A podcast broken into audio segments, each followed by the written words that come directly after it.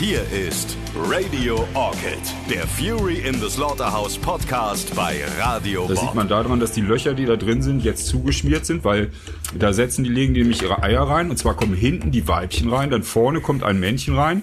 Das Männchen schlüpft als erstes, wartet drauf, dass die Weibchen rauskommen und befruchtet die gleich. Und wohnen tun die dann später in so Glockenblumen. Da bilden die so Wohngemeinschaften, diese Wilder, Bi- Wildbienen. Und wohnen also auch bei schlechtem Wetter, ziehen die sich dann in diese Glockenblumen zurück. Und also bei uns ist schon auch, also Natur pur, sag ich mal. Also ich finde, das nächste Mal, wenn du wieder anfängst und, äh, und willst irgendwelche wilden Dinge, weißt du, wo ich dir mal Quantenphysik oder so erklären, erklär das lieber mit den Bienen, das finde ich total gut. Das mit den Bienen finde ich echt knuffig, also auch mit der Bienen-WG und dann wohnen die dann in die Glockenblumen. Ich glaube, da machen, wir machen uns große, viele Freunde mit, das ist super. So, Freunde, jetzt, heute trinke ich Ja. ein Bier, ja, weil ich, das letzte Mal, muss ich jetzt sagen, habe ich Christoph schon gleich danach gesagt, Alter, ich habe eine ganze Flasche Wein weggesoffen während Illy und hatte, weil ich hatte echt einen schlechten Tag, ja. Ja. Und hatte echt einen in der Kiste, aber heute kann mir das nicht passieren, ich werde nur ein Bier trinken, Freunde. Peter, schön, dass du da bist. Du siehst, äh, es ist hier sehr ernsthafte musiktheoretische Betrachtungen. die- Ja, genau. Das Symposium ist das jetzt hier. Kein, kein Podcast mehr. Ich, find, ich weiß gar nicht, was ist Symposium. Ich finde, es hört sich einfach klugscheißerisch geil an. Gut, ja. So ein Symposium. Fachmänner diskutieren, oder? Ja, irgendwie sowas. Ja. Ähm, die Furies sind da. Hallo Kai. Jo, moin. Hallo Christoph. Ja, moin, moin. Und äh, der Gast heute ist ja wieder so ein Urgestein des deutschen Rocks. Und ähm, Christoph, das ist äh, ein Bekannter von dir. Wen, wen habt ihr denn da mitgebracht? Ja, heute, ich freue mich sehr, Peter Knorren zu Gast, äh, hannoversche Legende, Musiklegende.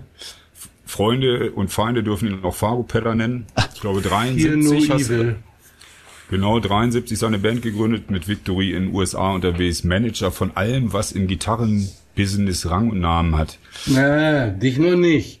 Ja, gestimmt, mich noch nicht. Okay, danke, das sage ich Reden wir nicht. später drüber. Ja, bei dem haben wir auch immer das Salto mit seiner Gitarre verboten, Peter. Und, und das so war ein- eine, eines meiner ersten Konzerte, was ich in meinem Leben hatte, im Pumpwerk in Wilhelmshaven. Ich musste 14, 13, 14 Jahre, ich durfte eigentlich noch gar nicht da sein, war Fargo im Pumpwerk Wilhelmshaven und ich hatte hinterher am nächsten Tag, ich hatte solche Nackenschmerzen. Ich glaube, da leide ich jetzt auf meine alten Wieso Tage. Nackenschmerzen? drunter, Weil wir den Kopf so geschwenkt haben, meine Kumpels und ich in der ersten Reihe. Hast du was verloren, dass du da gesucht hast? ja, ja, genau. Der Nee, rote Moscher von Wilhelmshaven, Der gute. Mosch, der gute Wilhelmshavener Moschpit hat mich Hast du da gewohnt in Wilhelmshaven? Ja, ja, genau. Ich wohnte damals in Wilhelmshaven für. Leider. Oder nee, ach was, alles gut. Ja, Wilhelmshaven ist doch prima. Nee, ich hatte da auch meine erste Band. Ich habe damals im Pumpwerk auch zweimal gespielt bei da bei der Jugenddisco mittwochs nachmittags, falls es wen interessiert. Interessanter als Quantenphysik vielleicht. Und ja, wie gesagt, Pumpwerk war einfach ein legendärer Laden damals. Da hat alles gespielt, was Rang und Namen hattet und ihr eben auch. Da habe ich euch das erste Mal gesehen. Da wart ihr ziemlich jung, neu. Da hattet ihr noch gar keine Platten. Plattenvertrag habt ihr glaube ich erst 79 dann gehabt, ne? Oder was? Ja, ja, genau. Wir haben sie alle genervt mit Auftreten. Damals war das ja nur leicht. Ne? Da brauchte man nur lange Haare zu haben. ja, im Ernst. Und ich weiß noch, als äh, Manni Schütz, SPV seinerzeit, da hat man gesagt, also weißt du, damals, wenn da vier Typen sind und die hatten alle lange Haare und die sind auf dem Cover, 10.000 verkaufte Einheiten aus dem Stand, reichte aus. das musst du dir mal auf der Zunge zergehen lassen. Aber, aber, das, aber das stimmt. Ich hatte früher auch einen Kumpel, der hat die Platten immer nach dem Cover gekauft. Der kannte die Bands nicht, der kannte die Musik nicht, der hat nur geguckt, was er geil fand. Meistens waren es so nackte Frauen am Kreuz mit so Schlangen drumrum. Das war immer so für ihn so ein, so ein Maßstab. Oder Motorräder, so gezeichnete. Oder eben wahnsinnig verwegene, langhaarige Typen. Das hat er sich dann gekauft, ja. Das kenne ich auch, nach dem Cover kaufen. Ich weiß noch, in der ähm, Hannover EGI, da war so ein HiFi-Laden und der hatte auch eine kleine, ähm, äh, so einen kleinen Raum mit zwei Plattenspielern und da konnte man sich äh, Platten anhören, bevor man sie gekauft hat. 20 Mark das Stück. Das war eine Höllenknete. Und das, äh, am geilsten fand ich das Cover von Cream Live, aber leisten konnte ich mir das Album nicht. Aber ich habe auch ganz genau, wie du sagst, nach dem Cover. Und was mich da total angeturnt hat, war damals, aber auch nur das Cover, Edgar Broughton Band. Da hingen ein paar geschlachtete Schweine an so einem, ähm, an so einem. Laufband und zwischendurch hing ein, ein nackter Mann verkehrt rum. Oh. Und Das war, das war Edgar Broughton. das war Edgar Broughton, genau. Edgar Broughton selber nicht. Daher Aber kommt auch der Musik Schweine, der Schweinerock. Nein, natürlich nicht. Können wir so stehen lassen. Denn er hat ja später dann auch lauthals immer rausge äh, immer rumgeschrien, äh, boykottiert die Konzerte, die Veranstalter, Schweine, die wollen euer Geld haben und hat die Leute aufgefordert, bei den Konzerten zu stürmen. Super. Ja, also irgendwie, da, ich verstehe das nicht so, so ganz richtig. Ich meine, er ist ja auch in der Versenkung verschwunden. Das steht Ja, mir auch. ne? zu Recht. Aber ich habe die auch, also die Platte habe ich auch mal gesehen. Mein Freund hat immer alle Zappa-Platten gehabt früher und die hat er auch gehabt. Die äh, von. Edgar Broad mit dem Ja. Schweinekram da? Die, den Schweinedinger, genau. Ja, der Kollege hat recht hier. Ne? Man kauft das, die Musik damals nach dem Cover. Ja, Und wenn man scheiße. sich überlegt, wie heutzutage so einige Band-Logos aussehen, wie ein umgekippter Baum im Herbst. Ne? Da, da muss da unten drunter stehen, wie die Band heißt, damit du das Logo überhaupt erkennst. Das ist dann eine richtig böse Männermucke, ne? Ja. Also im Englischen dann irgendwie Fuck the Police, Fuck the Police und äh, weiß nicht, was die deutschen bösen Männer dann da halt so singen. Äh, Ich glaube dasselbe, nur in Deutsch. Ja, äh, ich trinke dein Blut und äh, ich fick eine Elfe und diesen ganzen Scheiß. Sowas. Ja. Der geneigte Zuhörer mag sich jetzt fragen, Fargo, Fargo habe ich nie gehört. Fargo ist ja nicht alles, was Peter gemacht hat. Also Fargo, das war ja der Anfang und dann gab es eine zweite Kapelle, auch noch mit einem hannoverschen Urgestein. Ähm, die hieß Victory und die war wesentlich bekannter und die haben getourt in Amerika, bis der Doktor kommt. Und als es die nicht mehr gab, ist er dann ins Management umgewechselt und hat dann solche Sachen gemacht wie Uli John Roth managen oder Michael Schenker oder weiß der Henker was. Also es gibt eine Menge Dinge, über die wir sprechen können heute und auch eine Menge lustige Geschichten. Hoffe ich doch zumindest. Na, Ob das so lustig war, weiß ich nicht. Na ja, auf alle Fälle in, in deinen Büchern klingt's ganz lustig, glaube ich. Ich habe da auch Bücher darüber geschrieben, ne? Ja, das Buch zum Album. Genau, ich habe ähm, zum Beispiel zu der Zeit, ich habe aus deinem Buch hier, was das jetzt ja auch erscheint, Fargo Peterchens Mondfahrt, auch das erste Buch von dir, bis hierher und so weiter, kann ich auch sehr empfehlen. Und ich habe ein bisschen durchgeblättert und habe einen kleinen Auszug, wenn ich darf. Da geht es nämlich genau um besagte Band. Die Gedanken an meine letzte Band Victory und die vielen großen Tourneen in Europa und Amerika waren, als ich mein erstes Buch geschrieben habe, weitgehend verblasst und so verschwommen wie die Realität zwischen den zahllosen, durchgekoksten Nächten, nach denen man aussah wie ein Mettigel. Schnee von gestern vom Winde verweht. Die glorreichen Zeiten, in denen Plattenfirmen 100.000 Mark für eine Studioproduktion zahlten, genauso viel für ein einziges Video und gleich mal das Doppelte für eine europaweite Tournee im Vorprogramm einer noch bekannteren Gruppe, gehörten ebenfalls unwiderruflich der Vergangenheit an. Jedes Bandmitglied von Victory hatte damals sogar 1.200 Mark monatlich von der Plattenfirma obendrauf bekommen. Zwei Jahre lang. Wir hatten auf den Schultern eines Riesen gestanden und am Ende auf einem riesigen Schuldenberg bei unserer Plattenfirma. Knapp eine Million. Aber, Was? hoffen, aber hoffentlich nicht rückzahlbar, ne? sondern nur Nee, nee, nee, das steht ja in den Verträgen. Sehr da gut. muss man aufpassen. Ne? Ja, genau. Ja, wir hatten, ich glaube, das waren 972.000 Miese. ja, das ist lohnt auf jeden Fall. Oder auch Geld, ne? Ja. Okay. Ach, so eine große Firma braucht aber ein Abschreibungsprojekt, das ist doch normal. Aber kommen wir doch mal auf, auf ähm, Victory zu sprechen, denn ähm, nachdem äh, ja aus Fargo ja sozusagen Victory wurde mit so ein bisschen äh, Umbesetzung, ähm, sind Victory ja zu einer der der ja erfolgreichsten deutschen Hardrock-Bands überhaupt geworden. Ähm, auf jeden Fall Exportschlager Nummer eins, auch aus Hannover. Wir haben ja in einer anderen, Hanno in einer anderen Podcast-Folge schon drüber gesprochen über diese ganzen Hannover-Verzwickungen und und und Verwicklungen. Ähm, ich habe da langsam den Überblick verloren. Ich habe mir das ja mal versucht wirklich anzugucken. Das ist, es ist, also für mich braucht man mal so einen Stammbaum. Hannover steht oben, dann euer hier Großburg-Wedel Gymnasium und dann geht da alles von ab. Weil wenn ich mir das angucke, Fargo war ja noch mit Matthias Jabs, der ist dann 78 zu den Scorpions gegangen, weil Uli John Roth da raus ist. Dann ist äh, Michael Schenker zurück zu den Scorpions gegangen, dann musste Jabs wieder gehen. So. Und am Ende ist es dann, ist ja Michael Schenker bei UFO gewesen, und als er zu den Scorpions zurück ist und UFO, Uli John Roth und Michael Schenker hast du dann nachher, gem- also das ist ja alles eine Gemengelage. Ich blick da gar nicht mehr durch. Äh, äh, Was ist, was ist denn das für ein, warum hat das denn da alles so funktioniert? Was ist denn das? Und vor allen Dingen, liebes Gymnasium Großburg-Wedel, ja, auf eurer Homepage steht nichts. Da steht nichts von den Söhnen dieser Stadt oder von den Leuten, die auf diesem Gymnasium waren, das irgendwann in Wingenfelder Gymnasium umbenannt werden muss. Das ist doch ein Skandal. Jetzt bin ich ruhig, aber ich bin total, äh, ich bin total baff, als ich mir das angeguckt habe, was da alles passiert ist in dieser ganzen, in, in eurer, in eurer Corona da sozusagen. Du, seit Christian Wulff sind die Söhne der Stadt etwas in Verruf geraten, muss man dazu sagen. okay. Er wohnt aber nicht in Hannover. Nee, nee, aber in Großburg-Wedel. Also kommen wir nochmal auf, auf, auf Victory. Magst du mal erzählen, wie das alles diesen, diesen, diesen, diesen Weg gegangen ist, ähm, von, von Fargo ausgehend dann zu diesem, zu diesem Victory-Projekt erstmal nur, weil es ist ja sehr viel umbesetzt worden dann im Laufe der Geschichte und wie es dann zu diesem großen Erfolg tatsächlich auch in den USA gekommen ist? Ähm, nach dem dritten äh, Album mit Fargo hat uns unser Gitarrist Hanno Grossmann verlassen. Das war alles eine ziemlich blöde Sache. Wir waren irgendwie alle scheiße.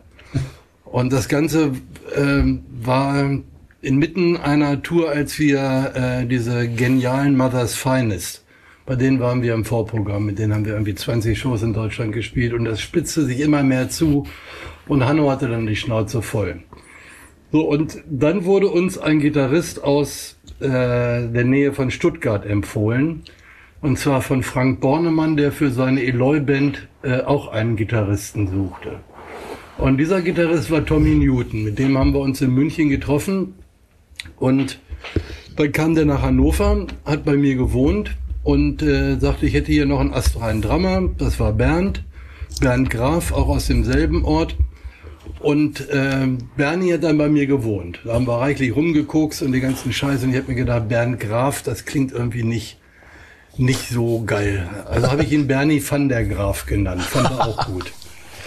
Und dann ähm, hatten wir einen Sänger namens Pedro Schem, der kam aus, aus Saarbrücken. Und der war deshalb in Hannover, weil die Band Sino einen Sänger suchte, der hochsingen kann und Pedro konnte das meistens.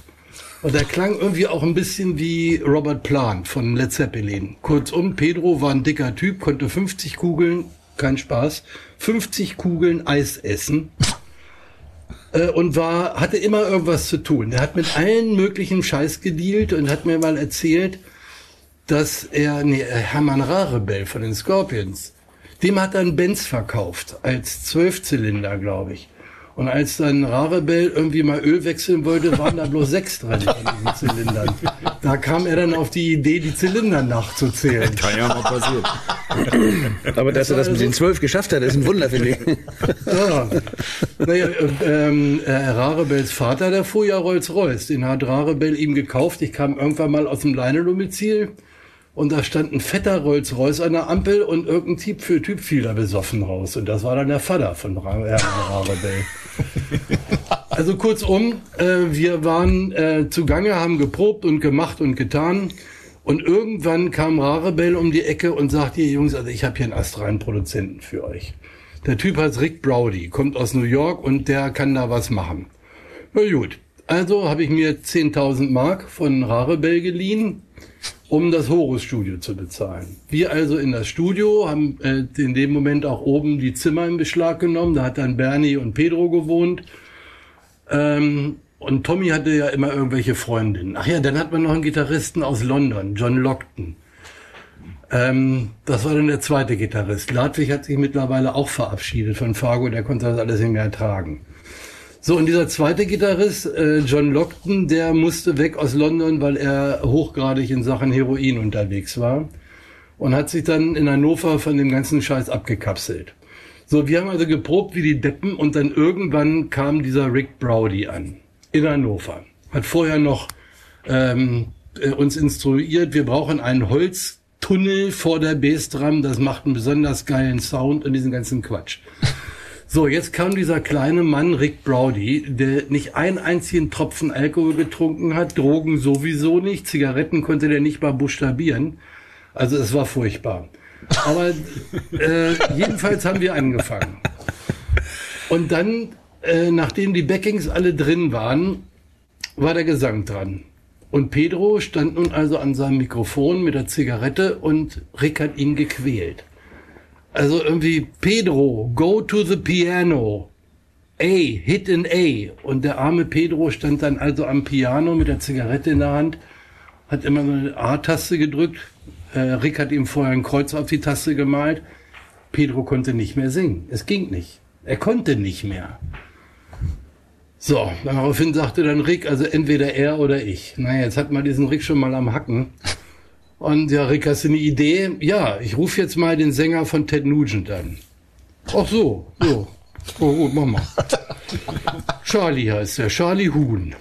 So, der rief ihn dann auch tatsächlich an und schwatzte mit ihm und Rick erzählte ihm, ja, die Scorpions investieren äh, Geld in die Band und so weiter und so weiter. Was tatsächlich Quatsch war, wie ich schon sagte, ich habe mir diese zehn Riesen geliehen.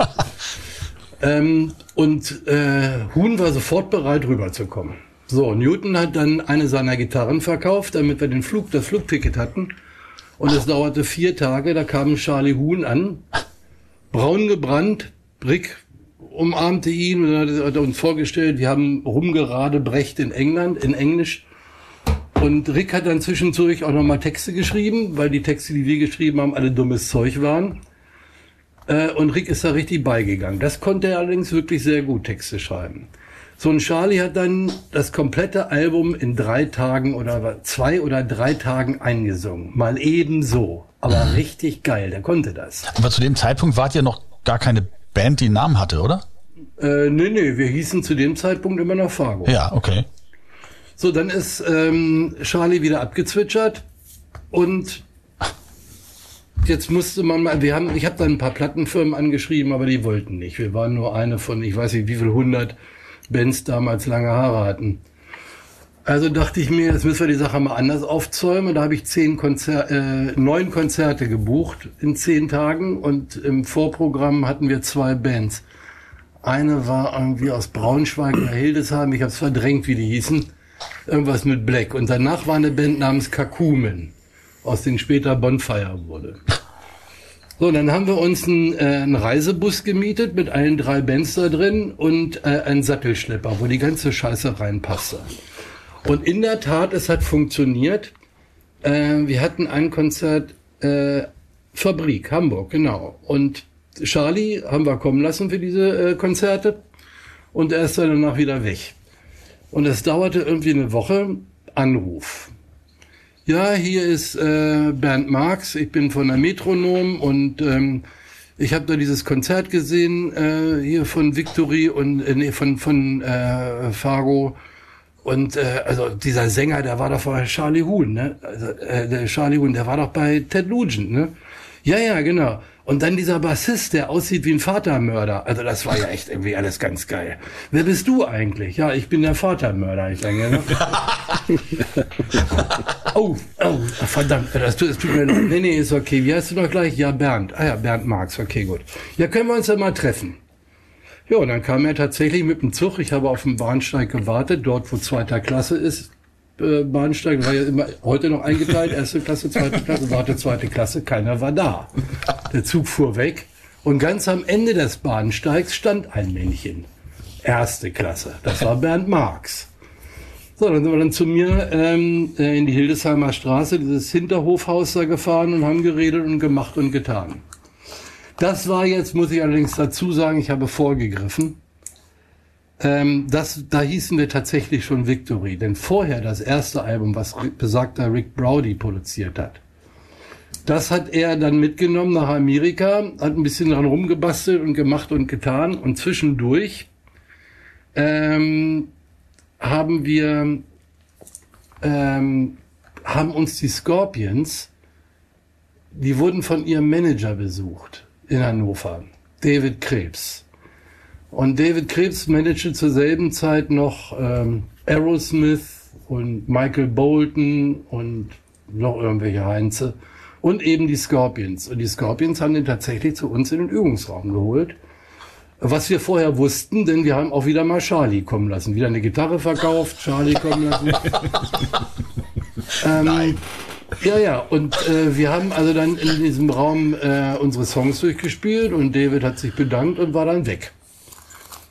Und dann nach drei, vier Monaten sagte er, also Jungs, Folgendes können wir machen. Ich habe hier eine Plattenfirma, ist dieselbe Plattenfirma, die auch äh, die Scorpions hier macht. Das war damals Polygram.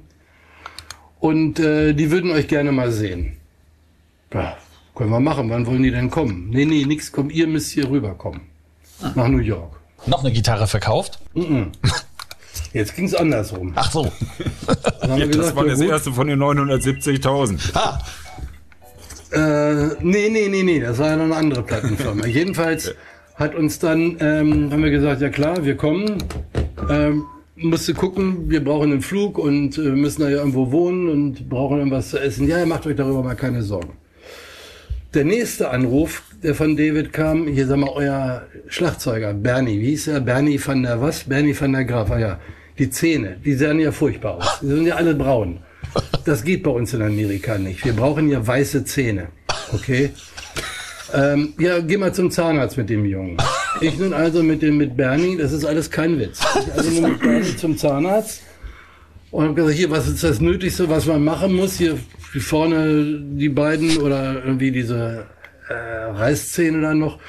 Ja, alles klar, kostet 4000, machen wir. Gut, wie lange dauert das? Ja, irgendwie zwei Wochen oder irgendwie sowas, ein bisschen Ausheilzeit.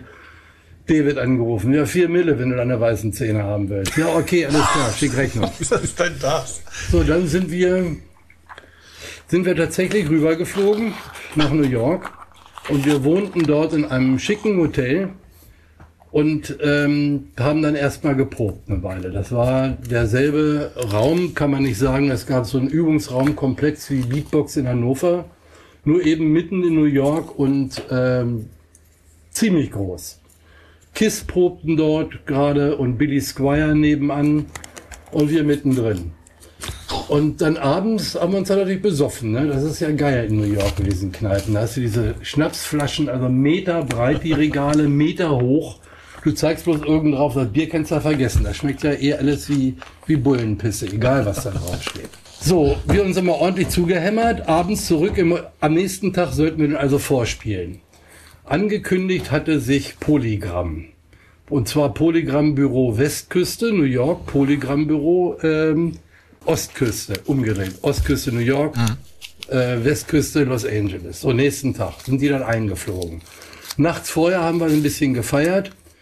Ich bin aufs Klo gegangen und da lag ein kleiner weißer Umschlag. Sind aufgemacht und da drin waren drei, zwei oder 300 Dollar.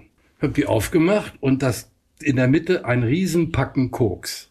So, ich also meine Jungs zusammengeholt und das ganze Zeug erstmal weggerasselt und dann sind wir irgendwie ins Bett. Am nächsten Tag kam dann jemand von David Krebs vom Büro und wollte uns abholen. Da war der Gitarrist weg, Tommy Newton.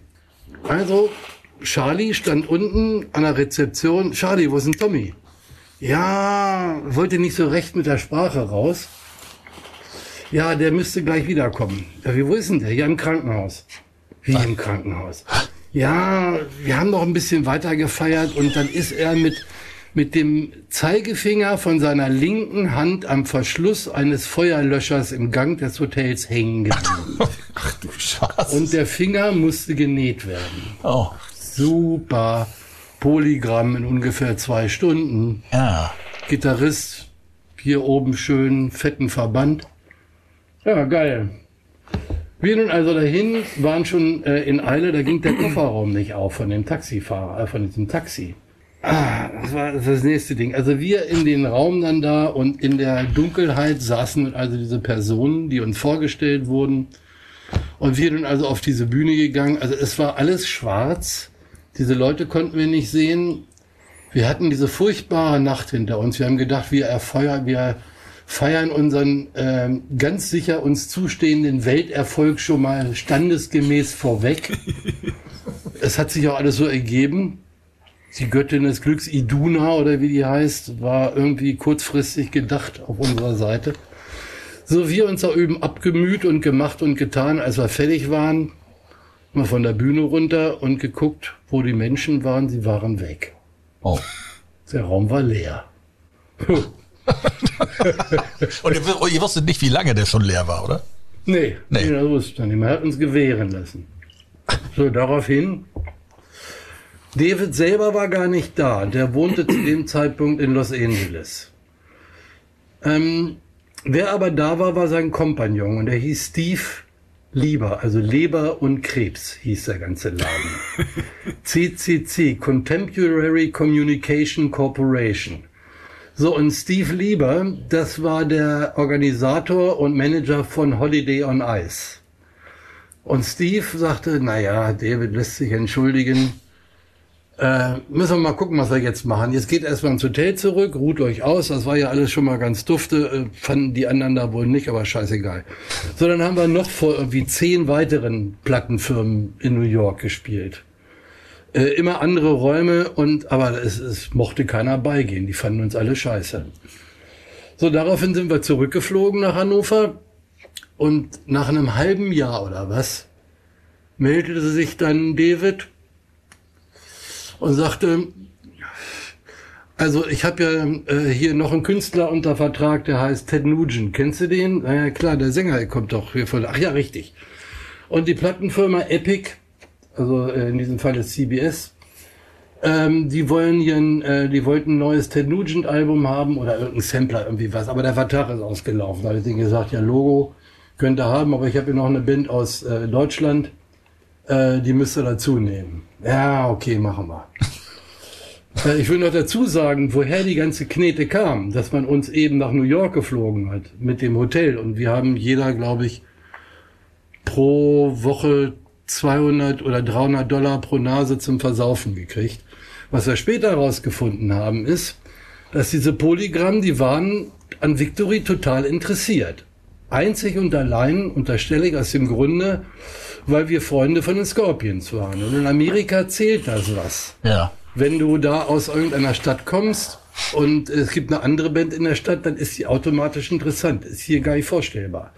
Jedenfalls Polygram wollte Victory unbedingt haben. Also sagte dann, die haben, was haben die geboten? Äh, ich glaube, das waren, glaube ich, 150.000 Dollar. Und David sagte dann zu denen, wurde mir dann zugetragen, ich habe ein paar Leute, die bei ihm im Büro arbeiten, ähm, mit denen haben wir uns sehr gut verstanden. David sagte dann 250.000 Dollar plus 80.000 Dollar für ein äh, Video plus 250.000 Dollar äh, Tournee-Support, wenn wir die hier mit den Scorpions durch Amerika jagen. Und da haben die gesagt, ja, okay, aber dann wollen wir die Band erstmal sehen. Ja, und dann haben sie uns ja auch gesehen. und dann wollten die auch nicht mehr verhandeln. Hatte sich erledigt. Also kurzum, nachdem uns keine Sau in Amerika haben wollte, sind wir wieder zurück und David hat dann diese Nummer mit Ted Nugent angeleiert und dem Plattenlabel Epic. Und die haben dann tatsächlich auch das Album rausgebracht. David sagte dann aber vorher noch, also hier, der Bandname Fargo, das geht nicht. Wir haben hier die Hauptstadt von North Dakota. Das ist ein kleiner Staat bei uns und das interessiert doch kein Schwein. Also Fargo geht nicht. Äh, ich bin geschichtlich sehr interessiert. Zweiter Weltkrieg ist äh, mein Schwerpunkt. Da waren die Engländer und die Amis auf der einen Seite, die Deutschen auf der anderen Seite. Hinterher war der Krieg vorbei. Wir haben uns mittlerweile alle vertragen. Das ist doch ein echter Sieg. Victory. So, ihr heißt jetzt Victory. So, gut, okay. Ja. Also jetzt Victory. Okay. So, und dann äh, kam dieser Plattenvertrag zustande. Und dann sagte David so, jetzt müssen wir mal gucken, was wir mit euch machen. Die Scorpions sind hier demnächst auf Tour, die spielen, was waren das, äh, fünf Riesenfestivals. Und ähm, da seid ihr dabei. Und damit ihr warm werdet, buche ich noch ein paar Konzerte drumrum und zwischendurch, damit ihr euch nicht langweilt. So, also sind wir wieder nach New York, haben dann, sind dann weiter nach, ähm, ich weiß gar nicht mehr, Philadelphia oder irgendwo. Und dort haben wir dann, nee, Detroit, genau, weil Charlie Huhn in Detroit gewohnt hat, haben wir dort auch geprobt. Und sind dann auf Tour gegangen mit, äh, mit diversen Bands. Uriah Heep, ähm, da war der Platz, den die uns vor der Bühne gelassen hat. Äh, wir haben dann die beiden Frontmonitore wurden, haben wir umgekippt, dass man drauf stehen konnte. Da stand der Sänger drauf. Ich stand gleich dahinter mit meinen Knien in seinen Kniekehlen, so sah das aus. Uriah Heep haben uns keinen Meter Platz gegönnt, diese Arschgeigen. Dann haben wir mit äh, Manowar gespielt, die größten Wichser, die rumliefen damals. Also irgendwie. Äh. Und da standen wir dann auf der Bühne und irgendwie zwischen zwei Songs rief dann einer aus dem Publikum No False Metal, kein falscher Metal. Wir machen kein, machen kein Metal, du Wichser, geh in Arsch. Das hat er auch nicht verstanden, der Typ da vorne im Publikum. Na egal, dann haben wir mit einer Band aus England ge, äh, getourt, wie hießen die? Grim Reaper. Die waren allerdings echt prima. Die haben, also die waren echt super nett. Mit denen konnte man astrein geil absaufen. Das war echt klasse. Dann haben wir mit Autograph gespielt und äh, äh, wie hießen sie die anderen? Äh, äh, This Town is built on Rock and Roll oder so ähnlich. Star, äh, Starship. Ja, genau, mit denen äh, und so weiter und so weiter. Äh, und dann kam das erste Konzert mit den Scorpions. Und das war in Seattle. Und ich weiß nicht, ich war krank wie die Sau, Erkältung, denn wir haben es aber nie gepeilt. Draußen war es heiß wie die Sau, wir waren vorher irgendwo in Die New Scheiße Mexico. da bist du also in dieser Affenhitze richtig einem Horn.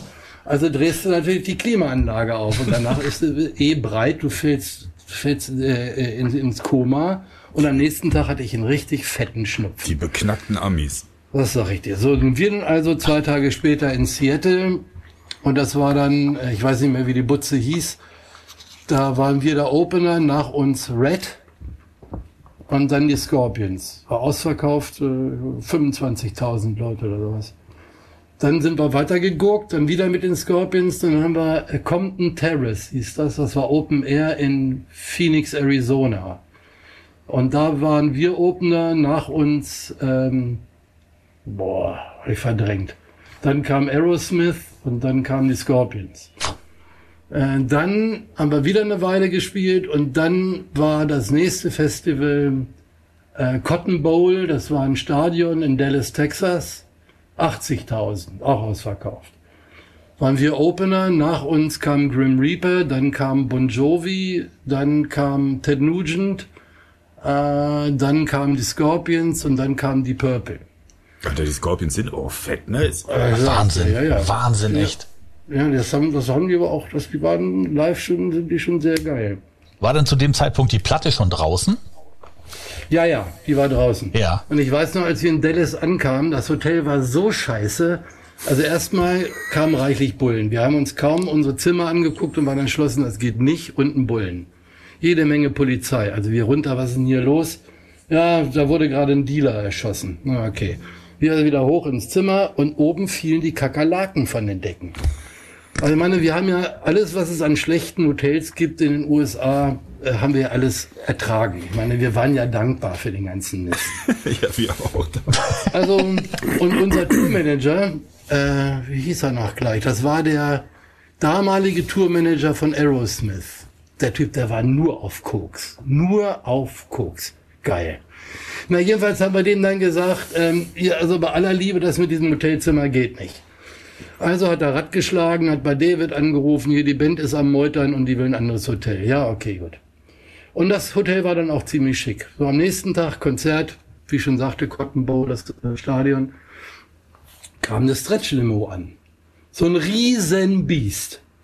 Ja, wir also rein in dieses Teil und dann wurden wir zu diesem Stadion gekarrt. Ne? Also Das, das war irre. Das war schon ziemlich irre, wenn du so ein Ding da durchziehst. Und dann hatten wir noch ein Festival, genau das war das letzte, wenn ich mich recht erinnere. Das war in ähm, hier um die Ecke von San Francisco. Wie heißt das so? Ähm, ich hab vergessen, ziemlich großer Ort. Ich hab's vergessen. Äh, das waren 60.000 Leute, auch ausverkauft. Äh, wir wieder Opener, nach uns ähm, Ingwie Malmsteen, äh, auch wieder Red, äh, dann Metallica, ähm, noch irgendeine Band äh, und dann Scorpions. Und dann Scorpions, ja. Ja, ja richtig. Und Alter, das war so heiß. Ich bin auf der Bühne rumgerannt, wie von der Tarantel gestochen. Ich hatte am Schluss echt die richtig fette Blase am Fuß. so, dann war jedenfalls dieser ganze Mist durch. Man muss sich muss, mal vorstellen, die haben diese Tour nicht etwa in einem Nightliner gemacht oder sonst was. Also nicht in einem Bus. Sondern wir hatten einen ähm, etwas größeren Ford Transit. Kennt ihr die Dinger noch mit den Zwillingsreifen? Klar. Das Ding war etwas größer. Und da saßen vorne drei äh, in der zweiten Sitzreihe, vorne nochmal der Tourmanager und noch wer von uns. Und hinten war unsere Anlage drin und ich lag immer auf der Bassbox. Die war schön groß, da war Platz genug. Und vorher hat uns die Plattenfirma noch mit jede Menge Kassetten ähm, äh, zugekippt, was sie alles so hatten, damit man was zu hören hatte. Also lag ich dann da teilweise 13 Stunden. Das waren ja Entfernungen da. Ne? Das ist, als, Ja, ob, das du, ist ja- Das als ist ob so. du mal eben von Dublin nach Wien fährst. Das ist kein Problem, jeden Tag. So, also lag, lag ich da hinten drin und dann irgendwann mal, weiß ich noch, wir waren dann in, in den Suburbs von Chicago. Getank, äh, tanken, äh, kurz Bier nachfassen. Äh, ich war noch auf dem Klo, komme raus, das Auto weg. Band weg. Alle weg. Und kein Handy. Ja, Dose aufgemacht, ne, Handy am Arsch. Ich also erstmal eine Bierdose aufgemacht und dann nach einer halben Stunde haben sie das dann bemerkt, die haben mich ja nicht gesehen, weil ich immer hinten im, in dem Teil lag. Aber ich hatte auch immer das Bier und das wollten sie dann von mir haben. Und da ich mich nicht gemeldet habe, oh Panik, kein Bier. Nicht etwa oh Panik, kein Fargopenner, oh Panik, kein Bier. Angehalten, Tür aufgemacht, wo ist der Bassist? Wo ist das Bier? Ah, scheiße, zurückfahren. Ja, dann haben sie mich dann gefunden, haben wir weitergefahren. Aber hat das was gebracht? Ich meine, jetzt ist eine fette Tour. Also äh, hat sich das irgendwie äh, bemerkbar gemacht in Verkaufszahlen? Ach, wie, waren, wie waren die Konzerte für euch? Äh, Haben die Leute euch akzeptiert? Wir, wir, wir waren tatsächlich in den Charts, aber es, ansonsten hat das gar nichts gebracht, überhaupt nichts. Gut, wenn man jetzt sagt, amerikanische Charts, da muss auch erstmal reinkommen, ist klar. Ja, klar. Aber, aber ansonsten, äh, du musst in diesem Riesenland, da musst du wirklich so agil unterwegs sein mit allem, was geht. Fernsehshows und Skandale und du musst, äh, um euch eine Idee zu geben, den Rekord äh, an den meisten Konzerten, die je gespielt wurden in einem Jahr mit, ich glaube, 340 Konzerten oder 320 Konzerten in einem Jahr, hat ein Cheap Trick. So, das macht natürlich nicht jede Band, aber da musst du schon mal irgendwie 150 Konzerte, 200 in einem Jahr spielen und das Ganze vier, fünf Jahre lang mit einer Plattenfirma am Kreuz entsprechenden Verkäufen, damit das auch geht. Das war ja auch, wir haben da ja auch, wir wären tot gewesen, wenn wir das weitergezogen hätten. Ja, ja, Aber, aber, da- aber den Skandal hattet ihr doch, ne? Mit dem Plattencover. ja, aber das war doch irgendwie, ja, ja gut, irgendwie ja schon Los Angeles Times zum obskürsten Cover des Jahres gewählt, aber es interessiert ja auch kein Schwein, schon gar nicht in Ge- ge- gespreizte Damenbeine in Form eines Ja, ja. Faust, ne? Ja. Also da kannst du in Los Angeles keinen mit erschrecken. Also irgendwie, das muss einer von den katholischen Priestern gesehen, ge gewesen sein, der das da irgendwie als Kolumnist gemacht hat. Keine Ahnung. Also auf jeden Fall, um in Amerika nach vorne zu kommen, musst du touren wie doof. Die Scorpions haben das gemacht. Mit allen möglichen Bands, über Jahre hinweg. Und dann irgendwann äh, hast du eben auch das Standing. Und dann funktioniert das auch. Aber ich meine, es gibt genügend Bands in den USA, die mal was weggeschafft haben, die auch mal einen Hit hatten. Aber die sind dann auch schnell weg vom Fenster. Und das Ganze musst du wirklich über viele, viele Jahre machen. Aber ihr habt das eigentlich, Szene. wenn ich das jetzt so richtig gelesen habe, habt ihr das ja nicht nur einmal gemacht. Also ihr seid ja dann rüber und dann, Ja, ja, selbst, hat- selbst nachdem ihr den Sänger ausgetauscht habt gegen unseren spanischen Freund, irgendwie, Genau, seid ihr nochmal rüber und dann auch Ja, noch zweimal das- wenigstens rüber und Tourneen gespielt, oder? Das war dann die nächste Nummer, als ähm, Charlie Huhn hat uns dann verlassen nach dem äh, dritten Album, weil er ein Angebot bekam als Sänger für Humble Pie. Also da habe ich nur noch den Kopf geschüttelt. Erstens, das war nur noch der Original-Drummer da, Jerry Shirley. Ähm, Steve Marriott nicht. Humble Pie ist Steve Marriott. Man kann bei den Rolling Stones nicht Mick Jagger ersetzen, man kann bei den Scorpions nicht Klaus Meine ersetzen. Humble Pie ist Steve Marriott. Und bei Fury nicht Kai Wingenfelder. Das kann ich nicht beurteilen. Ähm, Danke, danke Christoph. Danke. Möchte ich nochmal sagen. Schweigeminute. Schweigeminute. so, ähm, also haben wir ihn ziehen lassen, die haben ihm wohl einen Haufen Geld geboten, was weiß denn ich. Hatten wir jedenfalls keinen Sänger mehr. Und nach langer Suche und vielem Hin und Her kamen wir dann also auf El Toro Loco, den verrückten Stier. Fernando Garcia, der in der Schweiz lebte, in Basel. Und der kam dann auch nach Hannover und war dann wieder verschwunden in Basel. War weg. Dann ist einer von uns zu ihm gefahren, hat gewartet so lange, bis er wieder nach Hause kam, abgegriffen, wieder nach Hannover gezerrt, den Brüder. Und dann, also unser Plattenvertrag war, war nicht gekündigt. Man wartete ab, was passiert. Ähm, dann haben wir ein paar Demos gemacht und die Plattenfirma war begeistert. So, und dann haben die richtig ausgeholt. Zu dem Zeitpunkt gab es dort einen neuen äh, Labelmanager. Äh, und der Olli Hellwig, vor kurzem verstorben, Gott hab ihn selig. Und Olli hat richtig gleich fett welche klar gemacht. Er hat gesagt, also Jungs, mit eurem neuen Sänger, das geht klar, das machen wir. Und äh, wir haben jetzt das Whistlelord Studio in Hilversum, Holland gebucht.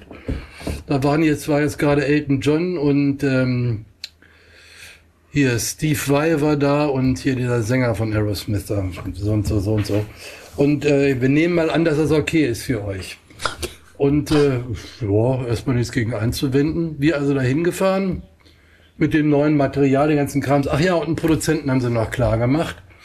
Der hatte kurz vorher, ich glaube, Magnum produziert, ein Holländer. Ganz netter Typ. So, und dann hatten wir, wohntechnisch wurde für jeden Einzelnen von uns ein Bungalow angemietet. Das muss man sich mal auf der Zunge gehen lassen. Also hatten wir fünf Bungalows, wir hatten ein affengeiles, riesiges Studio. Da wurde hinten das Tor aufgemacht, da konnte der LKW erst mal reinfahren. So, dann ähm, ist der Produzent mit uns unten zwischen den Heizungsräumen, war ein Raum so groß wie eine reguläre Küche und dort mussten wir die Songs erstmal alle einspielen, so auf dem Vierspurgerät und da hat der Produzent äh, mit uns dann rumprobiert und gemacht und getan. Nee, hier ein Refrain weniger, hier mehr, bla bla bla. Und dann irgendwie nach äh, einer Woche ging's dann los. Dann haben wir die Aufnahmen gemacht. Und dann hat die Plattenfirma ja gleich nochmal nachgelegt. So, jetzt brauchen wir noch ein Video. Ähm, da haben wir dann ähm, uns überlegt, wir haben ein, ähm, eine, äh, eine größere Restauration, irgendwie so ein Riesenrestaurant. Das haben wir angemietet, haben sie erzählt, irgendwo an der Nordseeküste. Da habt ihr den ganzen Tag Zeit, euren Krams zu machen. Ja, wie soll denn das aus, aussehen? Ja, lasst, lasst euch überraschen. So, das war dann zu Rock'n'Roll Kids Forever. Und ähm, da hatten sie ein da waren zwei Statisten dabei, eine Engländerin und ein Engländer. Die haben äh, da eine gewisse Rolle gespielt. Das waren, zwei, das waren Schauspieler aus England. Die haben sie da rübergeholt. Dazu brauchten sie, meinten sie, noch eine Lore Mädels. Die haben sie irgendwo in, in Hamburg aufgetan. Irgendwelche äh, ja, flambierten Torten. äh, und dann brauchten sie noch ein Publikum. Und das musste aber alt sein. Äh, weil das die Geschichte des, des, des ganzen Songs, um die alten Leute zu erschrecken. Und die haben sie dann aus, einem, aus mehreren Altersheimen zusammengekarrt mit Bussen, alle aus Hamburg. So, da waren also zwei, drei Altersheime, das müssen so 100 Leute gewesen sein. Und dazu haben sie dann äh, für jeden jeder Oma und Opa, die kriegten eine Lederjacke an und eine Lederkappe auf und den ganzen Scheiß. Das haben die alles durchgezogen. Die dachten, das ist eine Butterfahrt oder sowas. genau, wo sind die Heizdecken, verfluchte Scheiße.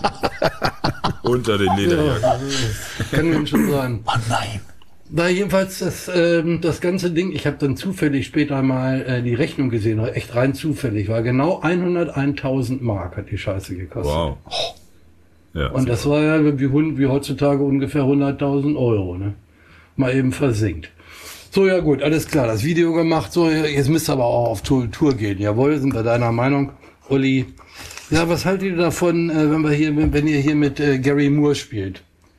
Wir haben da schon mal einen Kontakt aufgenommen, Europatour. Ich glaube, es waren 30 Shows oder was. Nur die fettesten Hallen. Überall die fettesten Hallen. Ähm, jo, können wir machen. Zu dem Zeitpunkt hatten wir einen neuen Manager, Tom Mazzullo. Tom Mazzullo ist heutzutage so absoluter Lichtoberheini, der macht so die größten Shows, die man sich da vorstellen kann. Ein super korrekter, lieber, netter Typ. Sah komplett aus wie Danny DeVito. Und äh, Mazzullo bei einer Show in der, äh, wie heißt das andere, äh, gro nicht große Freiheit, diese andere Butze da in Hamburg, ähm, Docs. Docs beim ausverkauften Docs haben wir da gespielt und Masullo dabei und hat dann mit der Plattenfirma, die waren noch bis morgens um vier am Saufen, Masullo mit einem Lampenschirm auf der Reeperbahn und hat ihnen da welche gegeben mit den Nutten und dem ganzen Scheiß. Na jedenfalls, Masullo hat das alles angeleiert und ähm, hat das dann für uns alles erledigt, hat gesagt, jawohl, das machen wir so. Und dann sind wir also mit Gary Moore auf Tour gegangen. Wie ich dann später äh, mitgekriegt habe, hat das ein Buy-on gekostet, also die Plattenfirma, unsere Plattenfirma hat Gary Moore 100.000 Mark gezahlt, dass wir spielen durften. Obwohl wir in den Charts waren und den ganzen Mist, die wollten unbedingt. Mhm. Gut, äh, gereist sind wir dann mit einem, äh, ich weiß nicht, diese Wenster heißen, also das war ganz okay. Und wir hatten jeden Tag die feinsten Hotels. Wirklich die feinsten Hotels in jedem Ort. Renaissance, so und so, Stockholm, das so und so, fünf Sterne. Der glatte Wahnsinn. Und in Rotterdam ist uns dann die Knete ausgegangen. Da war nichts mehr übrig.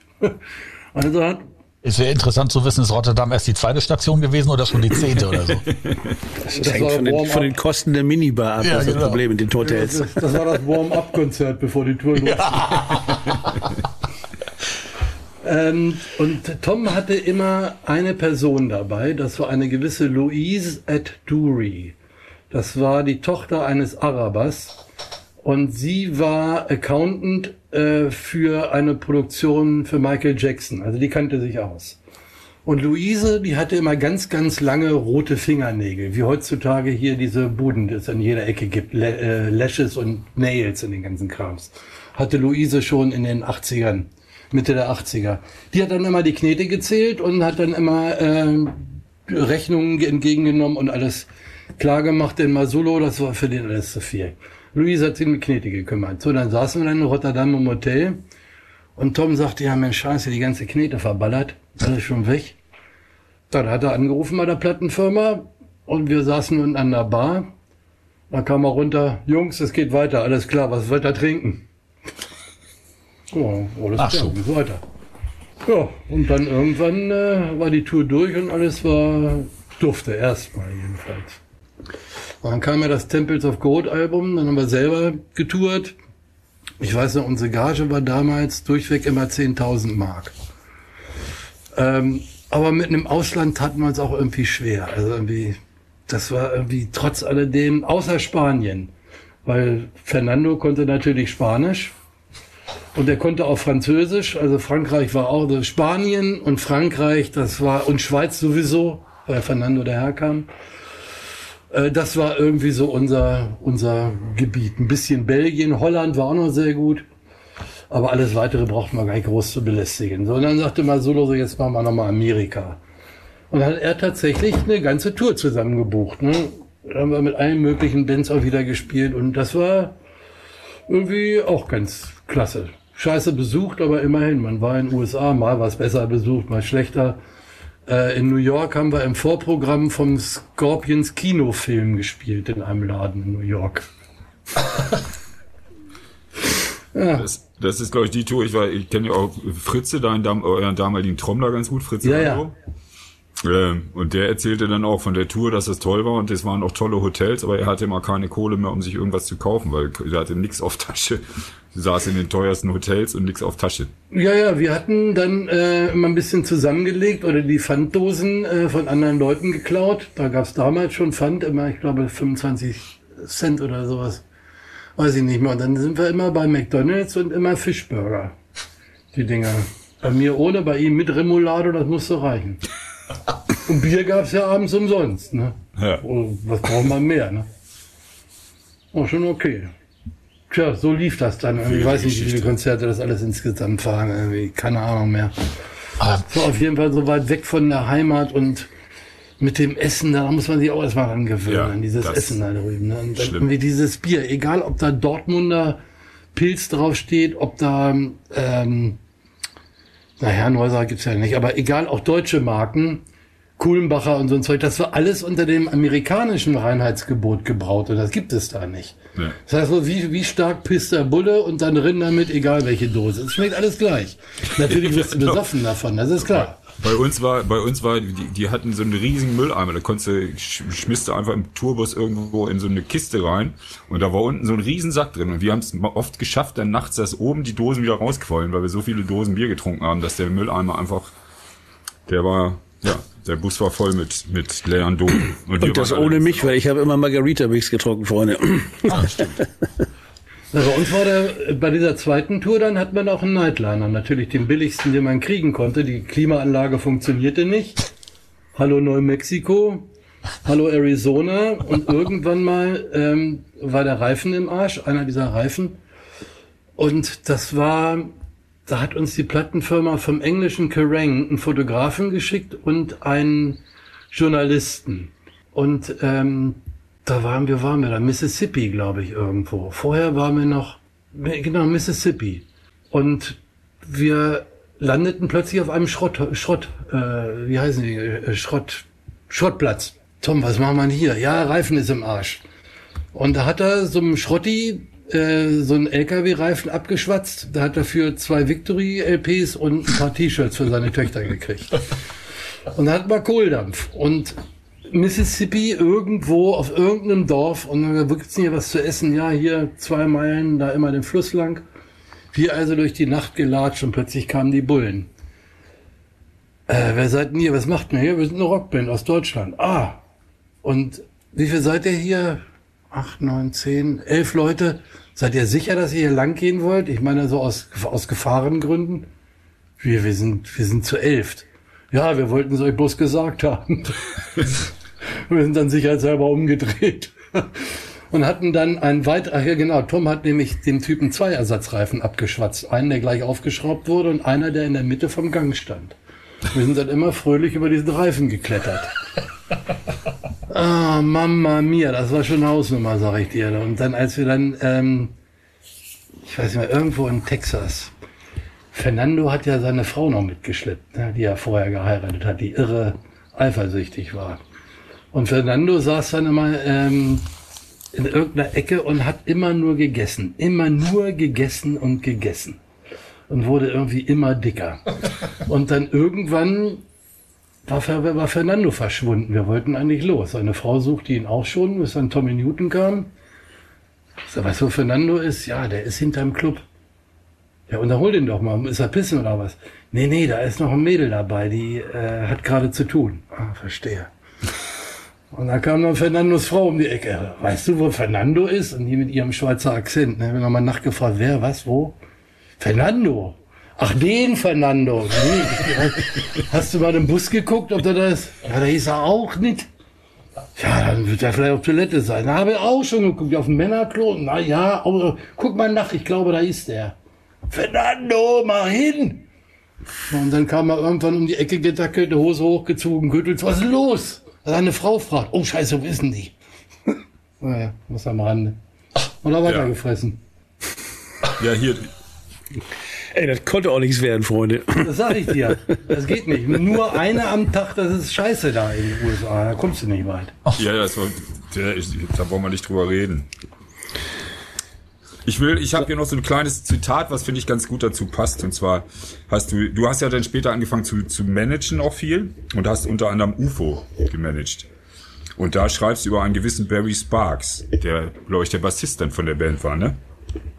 Ja, Der auch der große Freiheit kann, ja. Er trank, kein, er trank keinen Alkohol, nahm keine Drogen, rauchte nicht, hatte keine Laster und keine Lust auf etwas anderes. Das komplette rundum sorgtes Paket Chefheft gepflegt. Der Traum einer jeden Rock'n'Roll-Schwiegermutter. Ein Damenbestäuber vor dem Herrn. Ein verdammter Sonnyboy eben, der Sonny Crockett aus der TV-Serie Miami Vice wie ein Loser aussehen ließ. In England hatte Barry eine Italienerin kennengelernt, die sich als schneller Brüter herausstellen sollte. Sie war so verliebt, dass ihre Seele in seinem Kielwasser zu schwimmen schien und sie nie von seiner Seite wich. Unzertrennlich wie A-Hörnchen und B-Hörnchen.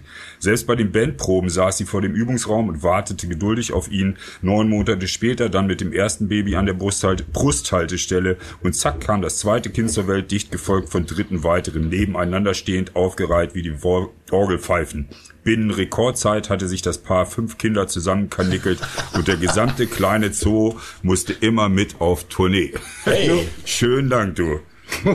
Das war so. Und irgendwann hatte dann die Band die Schnauze voll. Denn die hat gesagt, also Barry bei aller Liebe, schleppt deine Kinder mit, alles okay, aber äh, nicht im Bus. Das geht nicht. Oh, da hat er sich ein Auto gemietet oder mal mit dem Zug gefahren und dann irgendwann war auch gut. Also irgendwie, das war wahre Völkerwanderung immer. Aber sag mal, bei allem, was du jetzt erzählt hast, euch wurde ja sozusagen am Anfang von Victory der Sänger sozusagen zugewiesen. Irgendwie hat sich das ja so ergeben. Wart ihr dann zu irgendeinem Zeitpunkt auch wirklich eine richtige zusammengewachsene Band, die auch befreundet war, oder war das immer irgendwie nur so eine Zweckgemeinschaft? bis auf Charlie waren wir alle befreundet untereinander, ja. Okay. Charlie, der war in Detroit, hat, äh, wenn er nicht immer noch bei Ford, glaube ich, ist er in irgendeinem, in irgendeiner Ecke, macht er da irgendwie Krams, weiß ich nicht, was da genau. Und den interessiert bloß die Knete. Ja. Der ist ja schon seit einigen Jahren bei Foghead. als Sänger und Gitarrist. Und da funktioniert das wohl ganz gut. Aber das ist natürlich dieser Tage da drüben super, ne? wie hier ja an vielen Stellen auch. Also der fliegt dann von Detroit zum Focket-Konzert sonst irgendwo. Die Flüge kosten ja nichts da drüben. Die gesamte Backline steht, die wird gestellt. Da hast du an jedem Dorf kriegst du, was du brauchst. Äh, ja, dann holt er sich die, holen sie sich die Knete ab und fliegen wieder nach Hause. Ne? Das geht da drüben ganz easy. Also mit Charlie waren wir nie wirklich befreundet. Wir kamen gut klar, logisch. Aber das war, wir waren irgendwann mal zu den Proben in Detroit, hat uns mal zu sich nach Hause eingeladen in seinen Partykeller. Und da waren dann ein paar müde Salzstangen, übrig gebliebene Biere und am Schluss sagte er, ach, hier ist übrigens ein Sparschwein für unsere Gäste. so viel zum Sänger einer Band. Ja, okay. Und, und das Ganze war ja, du hast ja am Anfang schon erzählt, dass da am Ende sehr viel Schulden übrig blieben. Also es ist ja nicht so, wie man sich das vielleicht als, als Musikfan mehr so gerne vorstellt. Äh, da ist eine Band, Bam, die macht dann Platten, geht auf Tournee und wird dann reich.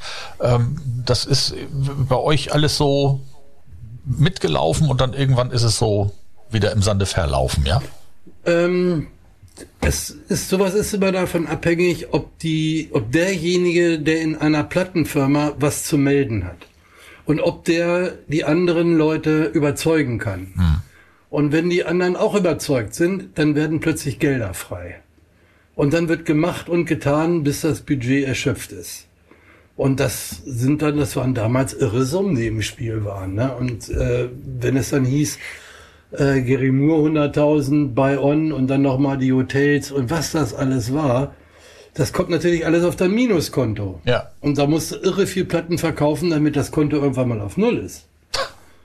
Und dann kann man natürlich sagen, also was, was wir an äh, Verkaufsbeteiligung erhalten haben, war relativ wenig. Wenn du, wenn du wenig kriegst vom Umsatz, dann kannst du natürlich auch schlecht recoupen. Das ist ja klar. Ehe dann die Schulden abbezahlt sind von den paar Pfennigen, die du kriegst, dann musst du Millionen verkaufen, damit, damit dein Konto wieder auf Null ist. War das bei euch Furies, war das, war das ähnlich oder hattet ihr mehr Glück mit den Verträgen oder habt ihr auch so eine Phasen gehabt? Die haben ja viel verkauft. Ja, und wir hatten am Anfang aber eben auch nicht so eine Palettenfirma, die so mit dem Scheckbuch gewählt hat. Das hatten wir dann mit der EMI und da war es dann eigentlich ähnlich. Da haben wir dann auch plötzlich nicht mehr wirklich viel ver- verdient, weil die Produktionskosten immens wurden. Das ist alles zurückgezahlt, die E-Videos eben auch, das, was du sagst, die Videos waren asig teuer. Und plötzlich, da schrumpfen die Gewinne dann, oder das, was bei dir auf dem Konto überbleibt, dann ganz schnell wieder zusammen. Also eigentlich ist diese Indie-Schiene für dich als Musiker eigentlich die wesentlich bessere. Es sei denn, du verkaufst eben Millionen, dann ist es egal. Ja, aber man glaubt halt als, als äh, Musikhörer und als Musikfan ja gar nicht, dass es am Ende dann äh, beim, beim, beim Musiker hängen bleibt. Also dass da das Minus auch beim Musiker gemacht wird. Ne? Man denkt ja immer, der Musiker kriegt das Geld hinten reingeschoben und wird dann reich äh, und dahinter läuft irgendwie das, das ganze, äh, die ganze Maschinerie ab. Aber es geht ja tatsächlich dann auf, auf euer Minuskonto, wie du gerade sagtest. Ne? Nee, das. Prinzip ist ja ganz, ganz simpel. Das Prinzip ist ja so, dass du also einen normalen Bandübernahmevertrag hast, wenn du einen Künstlervertrag hast, sowieso, dass du von dem Anteil, den du pro Platte bekommst, ja, das gesamte Ding recoupst. Das heißt, hast du jetzt einen dicken Deal, ja, hast du jetzt einen Millionen-Deal oder so, kriegst du irgendwie, was weiß ich, 500 Mille für ein Album oder so, dann musst du erstmal durch deine Plattenverkäufe, und zwar durch deinen Anteil dafür sorgen, dass die 500 T wieder reinwandern, ja. So ist aus. Und ja. das macht mittlerweile natürlich keiner mehr.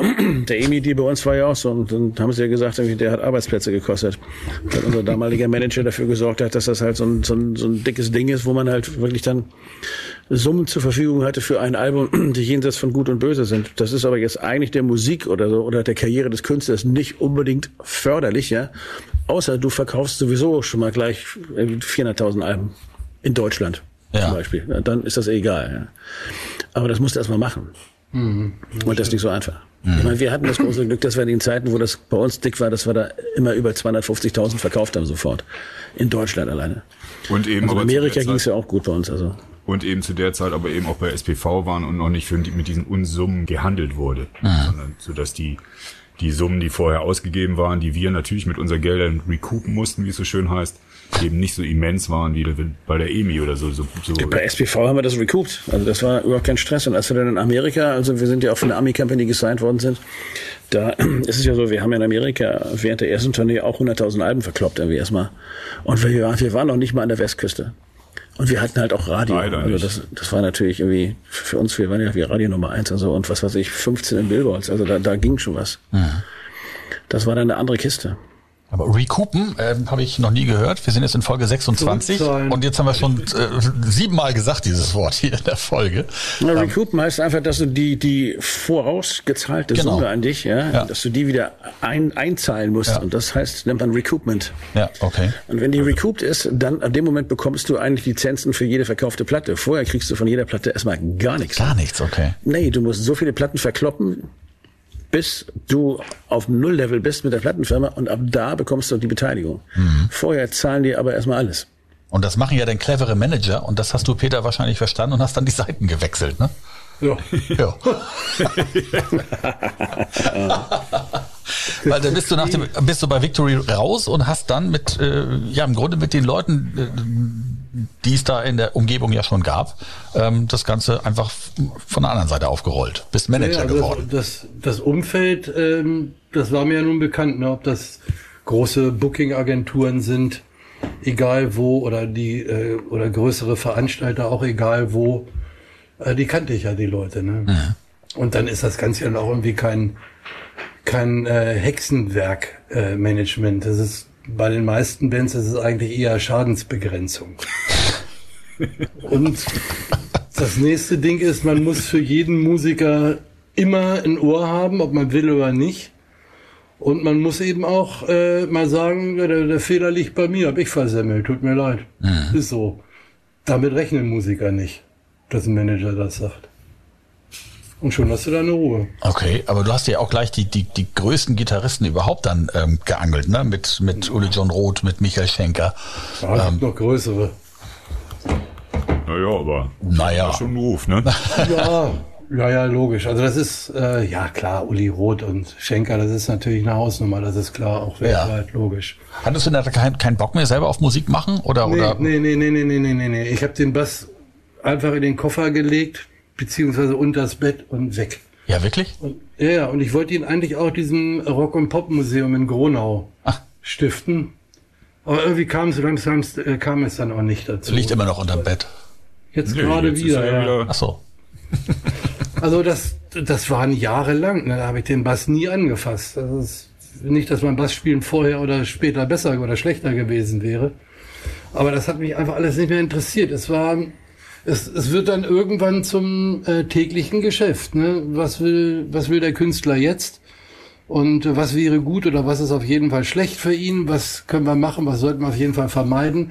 Und dann hast du ja jede Menge äh, Stress am Hacken. Ne? Also wenn du so ein so ein Plattenvertrag, wie der heutzutage aussieht, gerne auch mal 20 Seiten und dann Merchandising-Verträge, Agenturverträge und dann hat der Künstler wieder, das ist ja nicht äh, symptomatisch für Uli Roth oder Schenker, dann werden irgendwelche Rechte frei in irgendwelchen Ländern, also äh, muss man gucken, dass man die Rechte wieder neu verhökert, also das ist wie Pfandflaschen abgeben, wo kriegt man noch ein paar Mark her für den Künstler? Und so weiter und so weiter. Und dann natürlich das Ganze organisieren, ne? Und wenn man äh, eine Band hat wie bei Schenker, wo, äh, wo damals waren ja alles Amis, bei Uli war das unterschiedlich. Der hatte mal einen italienischen Bassisten, mal einen englischen Drummer, mal einen oder sonst wo. Äh, den ganzen Flugkrams zusammen äh, und dann wollen die Veranstalter in irgendwelchen, Aus, äh, in irgendwelchen äh, Ländern auch äh, Withholding Tax einbehalten, also eine Ausländersteuer, das heißt von der Gage äh, wie in Schweden werden erstmal 20 Prozent runtergelutscht oder Polen 20 Prozent runter, Japan, die werden immer frecher, 25 Prozent. Da musst du ja gucken, dass du das für den Künstler wiederkriegst. Und äh, der Künstler äh, interessiert sich in der Regel nicht für Steuern. Also außer wenn er sie bezahlen muss. Sonst schön gesagt. Also dann musst du, musst du dir erstmal gucken, dass wenn du jetzt, wenn jetzt also der Künstler in Phoenix, Arizona wohnt, also Scottsdale, wie das bei Schenker seinerzeit der Fall war, ähm, da muss sie ihm erstmal klar machen, dass man dort jetzt einen Steuerberater braucht und dann muss das Ganze ähm, äh, all diese Formulare, die da ausgefüllt werden müssen und wenn denn äh, heutzutage ist ja so, wenn da also als nicht italienische Band, um Beispiel zu nennen, äh, oder Frankreich noch besser, wenn du in Frankreich als deutsche oder japanische oder brasilianische Band spielst, dann musst du denen erstmal äh, belegen, dass du in deinem Land eine Sozialversicherung hast. Und den ganzen Krams. Und wenn du das alles nicht beibringen kannst, dann ziehen die dir ähm, 93 Prozent von der Gage als Steuern ab. 9, 3, 93 Prozent. Das gilt natürlich nur als Warnung, weil jeder weiß, da müsstest du 10 Millionen kriegen, damit du auf die 93 Prozent verzichten kannst. Das ist klar. So, jetzt, um, dann musst du dann, äh, wenn du als Engländer bei einer deutschen Plattenfirma einen Deal hast, dann will die deutsche, da sagt dir die deutsche Plattenfirma, alles klar. Wir geben euch natürlich die Knete wie vereinbart, aber wir müssen äh, bei euch 20 Prozent Steuern abziehen plus 5,5 Prozent Solidaritätssteuer. Es sei denn, jeder Einzelne aus, den, äh, aus der Band bringt uns eine Bestätigung vom zuständigen Finanzamt, dass er dort geführt ist als Steuerzahler und das Ganze muss dann ans deutsche Finanzamt geben, die das Ganze absegnen, sagen, jawohl, haben wir kontrolliert, der Engländer XY zahlt in England Steuern. Dann erst kann die deutsche Plattenfirma den gesamten Betrag auszahlen. Du hast auf so einen Quatsch mehr Bock gehabt als aufs Bassspielen? Unbedingt. Respekt. Das muss schon scheiße gewesen sein, damit man da mehr Bock drauf hat. Alter. Alter. Der, der Bass hat ja nur vier Seiten, aber so ein Geschäft, das ist vielschichtig. Ja, da hast du schon 20 Seiten Minimum. im Vertrag. Das ist 20 egal, Seiten ja. Vertrag, ja genau. Alter Schwede, ey, ist das. Na, wenn du dann halt irgendwie mit den Amis zu tun hast, dann ist das halt weiter so ein Ding. Dann will halt der Veranstalter in Italien oder sonst irgendwo, die wollen eben wissen, dass du in den USA versteuerst. Also gibt das 1063, heißt das Formular, wird in Philadelphia beantragt. Das kannst du gleich für alle möglichen Länder machen. Das war ja diese Spaßsituation. Ne, Spaß kann man nicht sagen, als UFO äh, mal ein paar Konzerte mit äh, Judas Priest zusammengespielt hat. Und das sind dann immer nur äh, die größten Veranstalter. Und die größten Veranstalter, die gehen absolut auf Nummer sicher, gerade was Steuern betrifft. Die lassen sich nicht auf irgendwas ein. Die wollen das alles ganz konkret haben. Also informiere ich meine Jungs, UFO. Also wir brauchen jetzt eine Bestätigung von eurem Finanzamt, in diesem Falle Philadelphia. Wir brauchen Freistellungsbeträge für Polen, Rumänien, Estland, Lettland, so und so, so und so, so und so, so und so. Ist alles aufgeschrieben, die Adresse gegeben, schreibt dahin, macht das und das, erzählt das und das und dann dauert das in der Regel zwei Monate, dann hast du den ganzen Papierscheiß da. Dann hat man das deutsche Finanzamt äh, zuständig in Bonn seinerzeit, Adresse, sehr schön, Friedhofstraße. Fand ich auch nicht schlecht.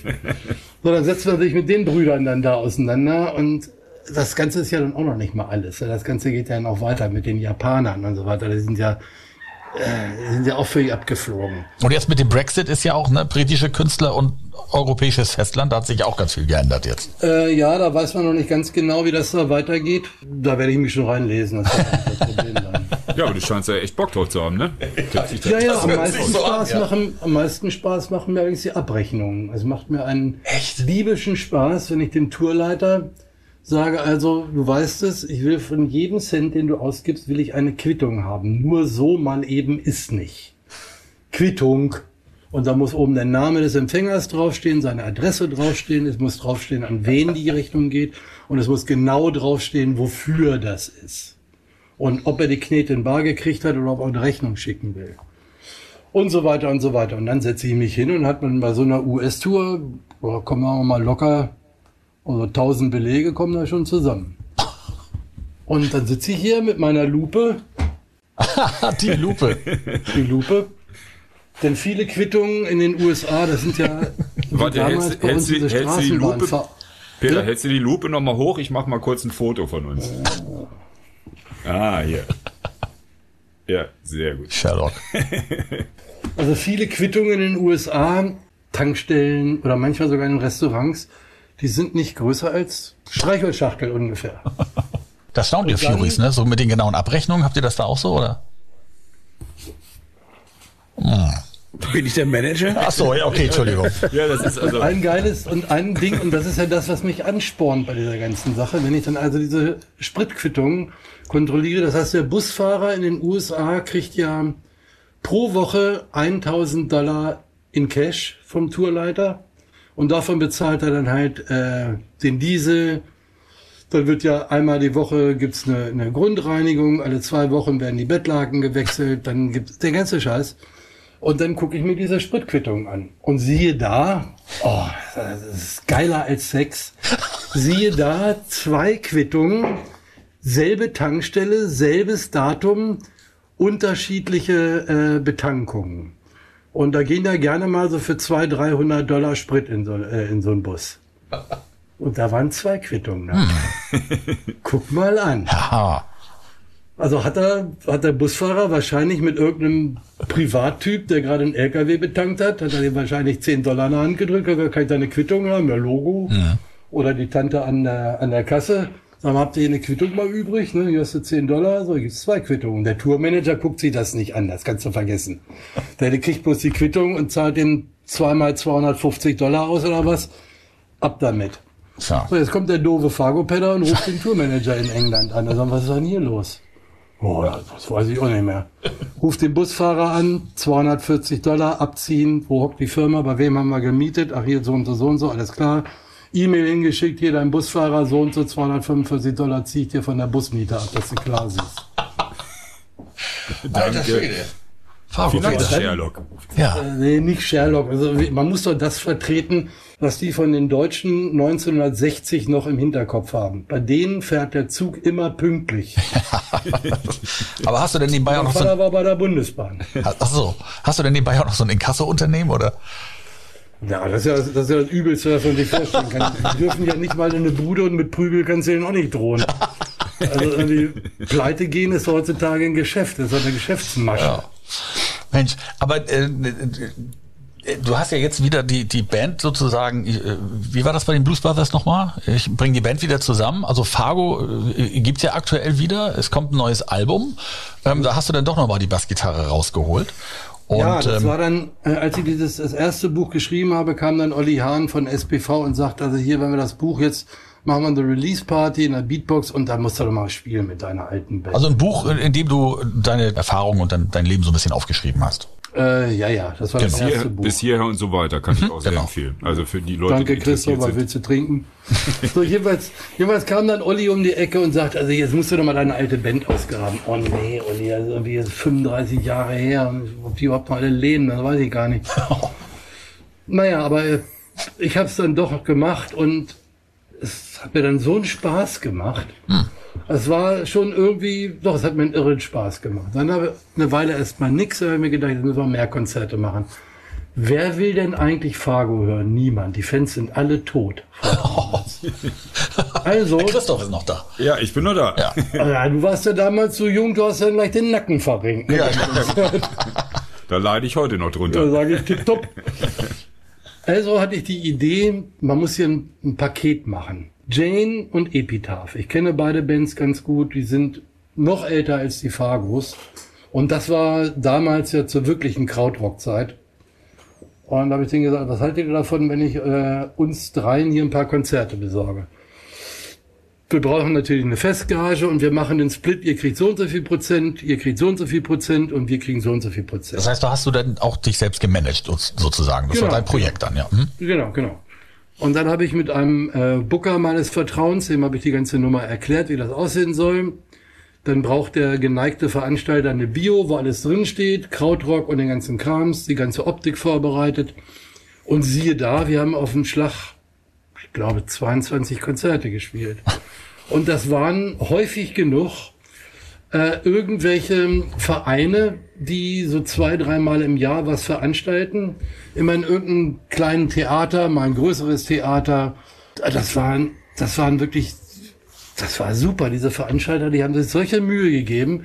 Es war gut besucht, die Gagen waren super, das Essen hammermäßig.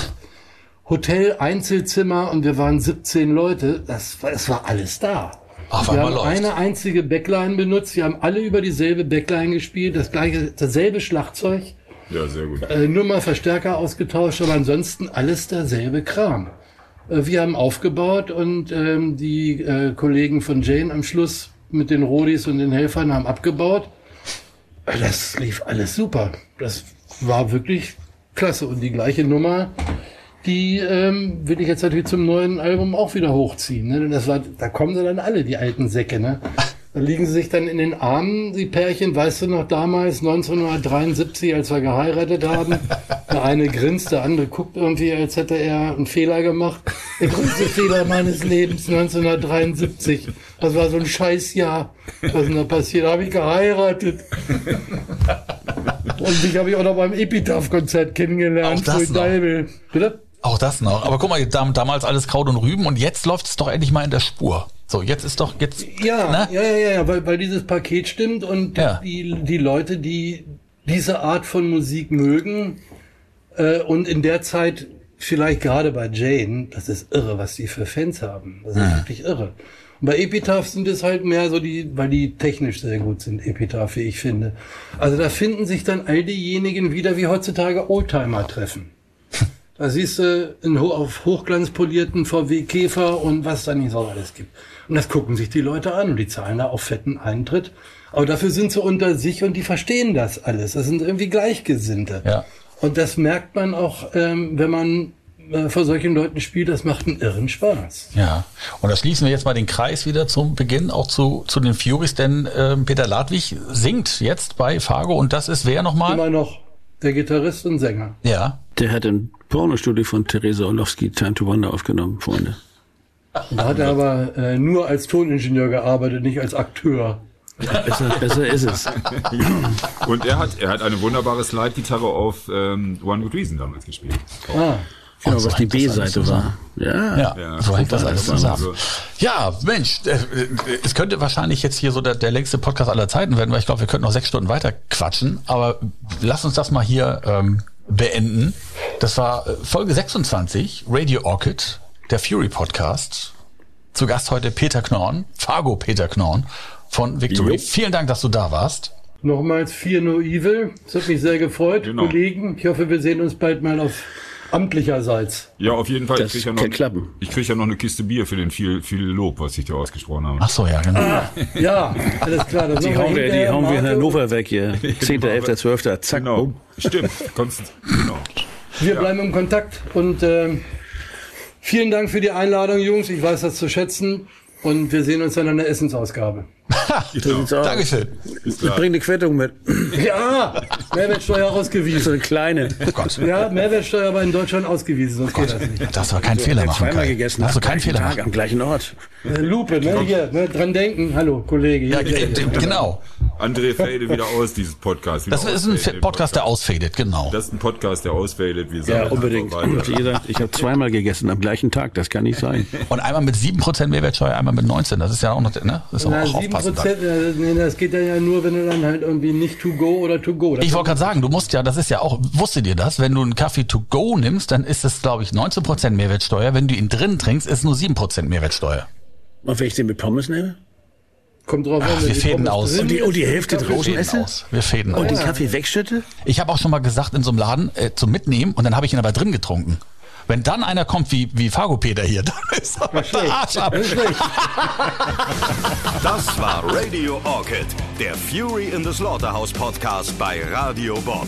Mehr davon jederzeit auf radiobob.de und in der MyBob App für euer Smartphone. Radio Bob, Deutschlands Rockradio.